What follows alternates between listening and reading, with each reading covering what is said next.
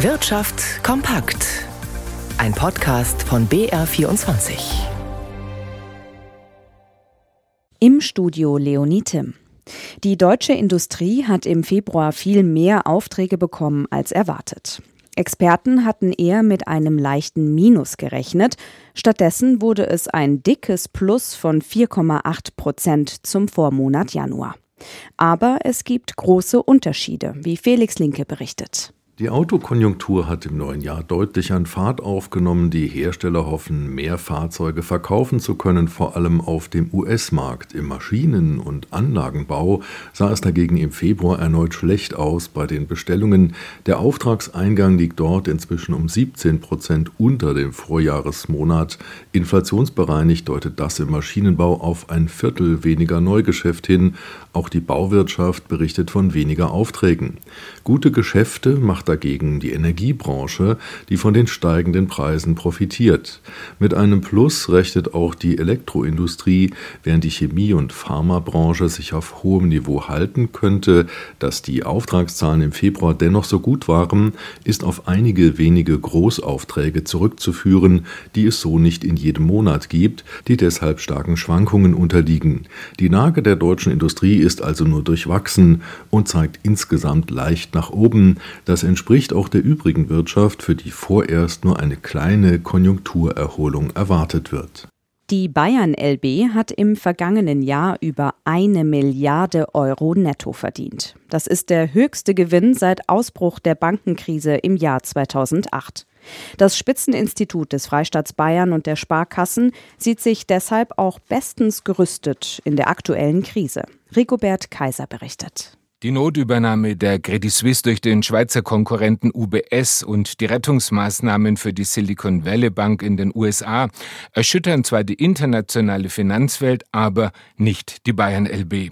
Die Probleme der Credit Suisse seien eigenverschuldet, die Silicon Valley Bank ein Spezialist für Start-up-Unternehmen, betont Landesbankchef Stefan Winkelmeier bei der Vorlage der Jahresbilanz. Und deshalb würde ich sagen, ist es ein eher gekapseltes Thema einzelner individueller Banken und weniger ein Bankenphänomen in der Struktur, in der Summe. Die Bayern LB verfüge über ausreichend Eigenkapital zu Winkelmeier weiter.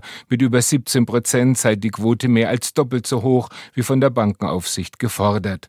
2023 werde es aber keinen Milliardengewinn mehr geben. Der Verkauf von drei Top-Immobilien in der Münchner Innenstadt brachte der Landesbank im vergangenen Jahr eine einmalige Sondereinnahme in Höhe von 300 Millionen Euro. Der Automarkt erholt sich weiter. Im März wurden wieder mehr Pkw neu zugelassen, meldet das Kraftfahrtbundesamt. Auch die Zahl der rein elektrischen Neuwagen ist stark gestiegen. Mehr als 44.100 E-Autos kamen im vergangenen Monat neu auf die Straßen. Den größten Zuwachs allerdings hatten SUVs. Fast jedes dritte neu zugelassene Auto war so ein Geländewagen für die Stadt. Gute Zahlen also aus der Autobranche. Monika Stiel im BR24 Börsenstudio. Können Autoaktien davon heute profitieren?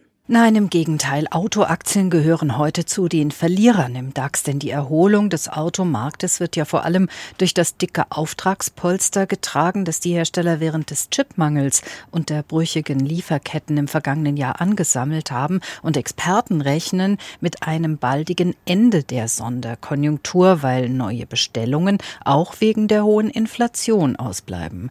Die Anleger nehmen heute lieber ein paar Gewinne mit. Das beschert der Aktie von Mercedes-Benz Benz ein Minus von 2,9 Prozent, BMW verlieren 2,3 Prozent, Porsche-Aktien büßen 1,3 Prozent ein und die von Volkswagen 1,4 Prozent. Der DAX verliert 0,6 Prozent auf 15.510 Punkte.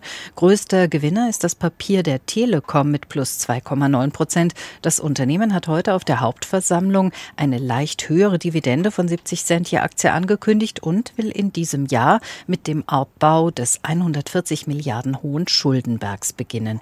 Der Euro steht bei einem Dollar 0,925.